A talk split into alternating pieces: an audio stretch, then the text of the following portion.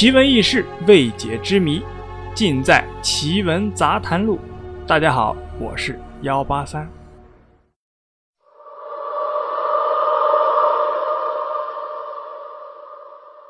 在前面的节目，我给各位听友啊讲过一期冥婚，没听过的朋友呢，可以找找以前的节目听一下。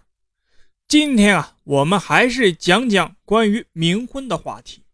冥婚又称为阴婚，只为死了的人啊找配偶，从而避免祖坟里出现行之影淡的孤魂。这是一种延续了千年的陋习，时至今日却隐藏着巨大的商机，且孕育出催生犯罪的动机。提到这个话题啊，我们就得讲到一个人。叫黄景春，他呢是在上海大学教民俗学和民间文学的。从2003年开始，一到寒暑假，他便会跑到冥婚十分盛行的省市县城，提两瓶酒，拉着当地知名的风水先生，或者啊能说上一两句的村民谈冥婚的仪式。十几年时间，黄景春到过山东。山西、陕西等省市，他发现啊，冥婚已经形成了巨大的市场，在供需不平衡的状态下，女尸的价格一路上涨，优质的女尸的聘礼甚至高达十五万元。正因为如此呢，有人将冥婚呢当成商机来运作，更有不法分子开始盗墓，甚至杀害女性，以卖尸。获得丰厚的收益。如果当地有未婚的男孩去世，家里呢肯定要为他做冥婚的。黄景春说，他调查的时候发现，当地人认为冥婚很正常，没有人遮遮掩掩的不告诉他，反而很惊讶的问：“这个也能拿来做研究啊？”配冥婚的对象除了刚刚过世且尚未结婚的男性。还有已经去世多年，但生前同样没结婚的人。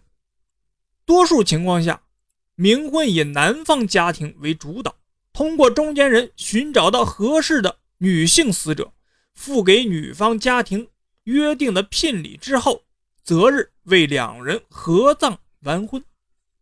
在几年前，山西一家县级医院的太平间很少有女尸。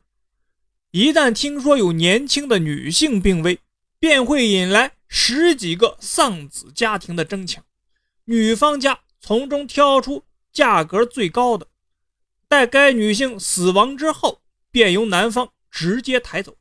周才贵是山西阳泉市的一名十分出名的风水先生，在他从业的二三十年间，每年都会参与十几次冥婚。姑娘一旦不行了，消息啊就会被传出去，总有人爱操这份心。一般意义上，需要配冥婚的是因为横祸去世且生前尚未结婚的年轻人，但因为许多地区啊还有不能守孤坟的观念，要配冥婚的人就不局限在年轻人身上，广义上只要生前没有配偶。死后也都可以找冥婚的对象。黄景春在调查期间碰到了件有意思的事情：一个五十多岁的老头死的时候啊没有娶妻，生前给自己买了副女性的尸骨，装在陶缸里，然后啊在院子里就埋了。等到快死的时候，老头指着院子跟侄子说：“我死后啊就跟你婶子结婚。”你把我们两个埋在一起，不埋是不能继承我的家产的。为了让侄子顺从自己的意愿，他将这件事啊告诉了村里人，埋在一起才能继承他的房子。那能被炒到十五万元的女尸呢，一定是在死去的时间、年龄、样貌、学历、家庭背景等方面都是上乘的，同时。进行女尸买卖的地方，冥婚市场也得非常的火热。女尸呢，被分成了三类。第一类是仙尸，就是指刚刚死去并未下葬的女性。第二类呢是尸尸，这个尸啊就是潮湿的湿啊，尸尸指已经死去一段时间且尚未化成干骨的女尸。第三类就是干尸，死去多年只剩下骨头了。尸体的新鲜程度和去世的年龄是影响价格最重要的两个因素。如果一个女尸在二十岁过世，至今有三十年，中间人可以辩称这副尸骨只有二十岁。在这样的前提下，尸体的新鲜程度几乎决定了尸体能卖到什么价格。当地的鲜尸的价格啊，以八万元为标准。湿湿和干湿呈梯度下降，前者啊，湿尸约为五万元，干湿约为两万元。这些高昂的聘礼，并非全部落入女方的口袋。如果中间人是鬼媒，可能啊，跟女方谈好的价格是四万，跑到男方那儿却要五万，多出的一万就作为自己的抽成。如果女尸的消息是别人告诉他的，还要在一万的抽成中拿一点钱分给人家。在这个基础上，死亡时的年龄、家庭背景、教育程度、容貌等因素都被考虑在内，价格呢也随之小幅的上涨或者是下降。在当地，尸体被盗并不稀奇，由于冥婚风俗的盛行。村民啊，纷纷猜测应该是被偷去配了冥婚了。这样需求旺盛的买卖市场，就催生出了不少的犯罪事件。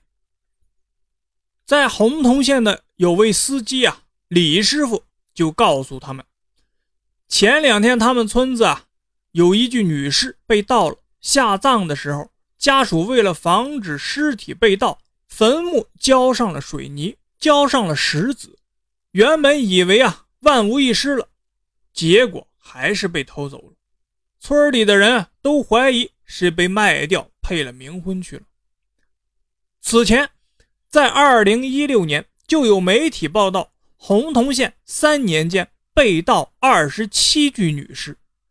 由于冥婚风俗的盛行，村民们都纷纷猜测，这些被盗的女尸应该都是去配了冥婚了。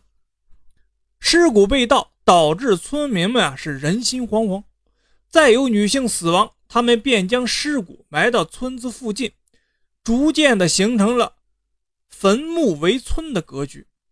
为了能够看护尸体，更有甚者，直接将坟墓修建在了村里。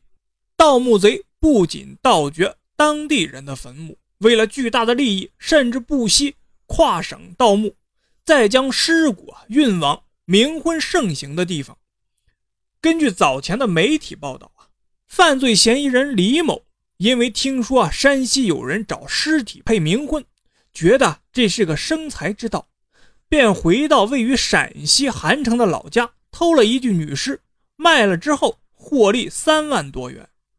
即使鬼媒抽成的数额不小，但收益远远低于抛开家属自己卖尸所得。这就是许多人铤而走险的原因。对于络绎不绝的偷盗，黄景春说：“有犯罪分子啊意识到埋了很多年的干尸不新鲜，且来历不明，所以呢不是很值钱，于是他们就转而去杀人。